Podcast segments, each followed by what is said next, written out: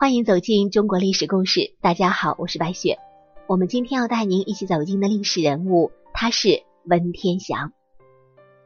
文天祥这个名字耳熟能详吧？我们在上学的时候，这样两句诗真的是脍炙人口。人生自古谁无死，留取丹心照汗青。咱们啊，就以这两句诗开始我们今天的故事吧。当蒙元铁蹄横扫欧亚大陆的时候，南宋王朝已经岌岌可危了。一二七五年，蒙军南下，兵锋直指南宋都城临安，所到之处，宋军的抵抗顷刻土崩瓦解，大厦将倾，非人力可为也。但就是在这样的大势之下，有一个人挺身而出，他就是文天祥。文天祥。初名云孙，字天祥，选中故事之后，换以天祥为名，改字吕善。保钓四年，中状元后，再改字宋瑞。后来又因为住过文山而号文山。庐陵人，也就是啊现在的江西吉安人。他代表着民族正气，代表着宁死不屈，代表着斗争到底。他高唱着正气歌，离开了人世，走完可歌可泣的一生。文天祥二十一岁参加殿试，作为御史册，提出改革方案，显露政治抱负，被主考官誉为忠君爱国之心坚如铁石。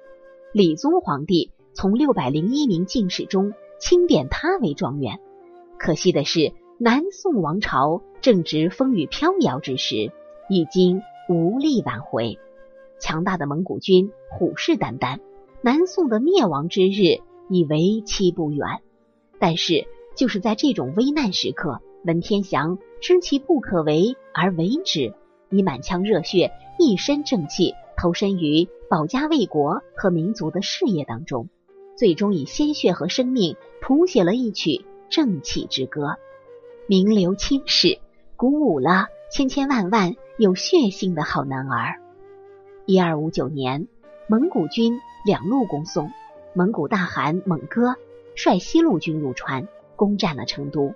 忽必烈率东路越天险长江，与自云南北上潭州的另一支蒙古军合围鄂州。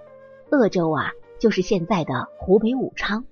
听闻这个消息，南宋朝野震惊。宦官董宋臣提请帝兵迁都四宁，也就是啊，把都城迁到宁波去，以便李宗随时逃往海上。对此，文天祥以进士身份大胆上书直言：“陛下为中国主，则当守中国；为百姓父母，则当为百姓。请斩董宋臣，以安人心。”后来啊，因为蒙哥病死，忽必烈欲北归争夺汗位。才允准南宋右丞相贾似道秘密称臣纳贡，暂保一时平安。贾似道转而谎报前线大捷，被李宗加封魏国公，再度大权独揽。继而杜宗即位，耽于酒色，贾似道欺上瞒下，国事易乱。文天祥奏书无人理睬，只被委派了一个闲差度日。此后的十几年里。文天祥断断续续出任瑞州知州、江西提刑、尚书左司郎，或半年，或月余。后来又因积责贾似道而被罢官。弃贤人用奸佞，的确是末世之兆啊！忽必烈北归取得汗位，改国号为元。于公元一二七四年，率领二十万援军，水陆并进，直取临安。南宋政权一片混乱，宋度宗啊，恰好在这个时候去世了。年仅四岁的赵显即位，也就是宋恭帝。谢太后临朝，要各地起兵勤王。勤王的意思啊，就是说皇帝有难，要各地兵马保护皇帝。次年，任赣州知州的文天祥散尽家资，招兵买马，数月之内。组织义军三万，以正义在我，谋无不利，人多势众，自能成功的信心和勇气，开始了戎马生涯。义军赶往吉州，文天祥受任兵部侍郎，获令啊在龙兴待命，几经阻挠，才得以进入临安守卫。不久又出任平江知府，奉命驰援常州。在常州，义军苦战，淮将张全却率官军隔岸观火，继而又临阵脱逃，致义军五百人壮烈殉国。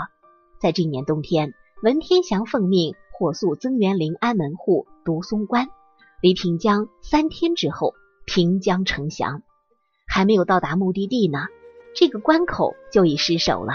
他又急返临安，准备死战，却见满朝的文武百官纷纷弃官而逃，文班的官员仅剩六人。一二七六年的正月，谢太后执意投降。元将伯颜指定须由丞相出城商议，丞相程颐中竟连夜逃跑，于是文天祥临危受命，受命为右丞相兼枢密使都督，出使议和。在谈判中，文天祥不畏元军的武力，痛斥伯颜，慨然表示要抗战到底，然后就被元军扣留，被押乘船北上。文天祥初以绝食抗议，后在镇江虎口脱险。由于元军施反间计，诬陷文天祥已经投降大元，南返是为元军转城取地。文天祥屡遭猜疑戒备，颠沛流离，历经千难万死，辗转抵达了温州。这个时候，朝廷已奏表投降了，恭帝被押往大都。陆秀夫等拥立七岁的赵睿宗在福州即位，文天祥又奉诏入福州任枢密使，同时都督诸路军马，前往福建南平建立督府，派人赴各地募兵重饷，号召各地起兵杀敌。秋天，元军攻入福建，端宗逃往海上，在广东一带乘船漂泊。一二七七年。文天祥率军移驻龙岩、梅州，挺进江西，在于都大败元军，攻取新国，收复赣州十县、吉州四县，人心大振，江西各地纷纷响应，全国抗元斗争复起。文天祥的号令可达江淮一带，这是他坚持抗元以来最有力的形式。元军主力开始进攻文天祥兴国大营。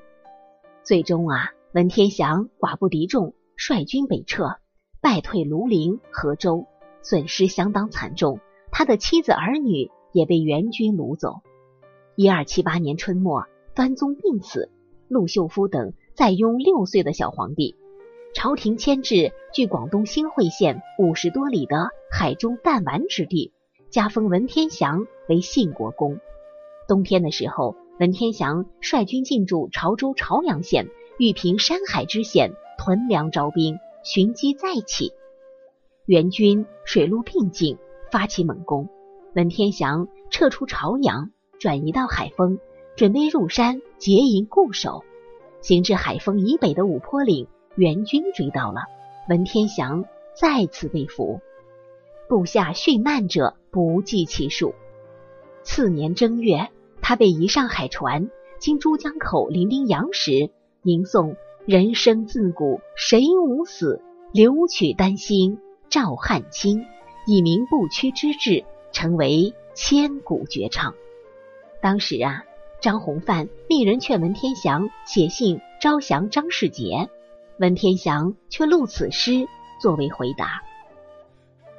南宋灭亡，文天祥被押北上。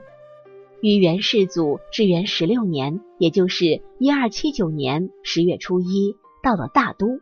那个时候的大都啊，就是现在的北京。前南宋丞相刘梦岩受封为宁国公的宋恭帝，先后奉命劝降，都被文天祥严词拒绝。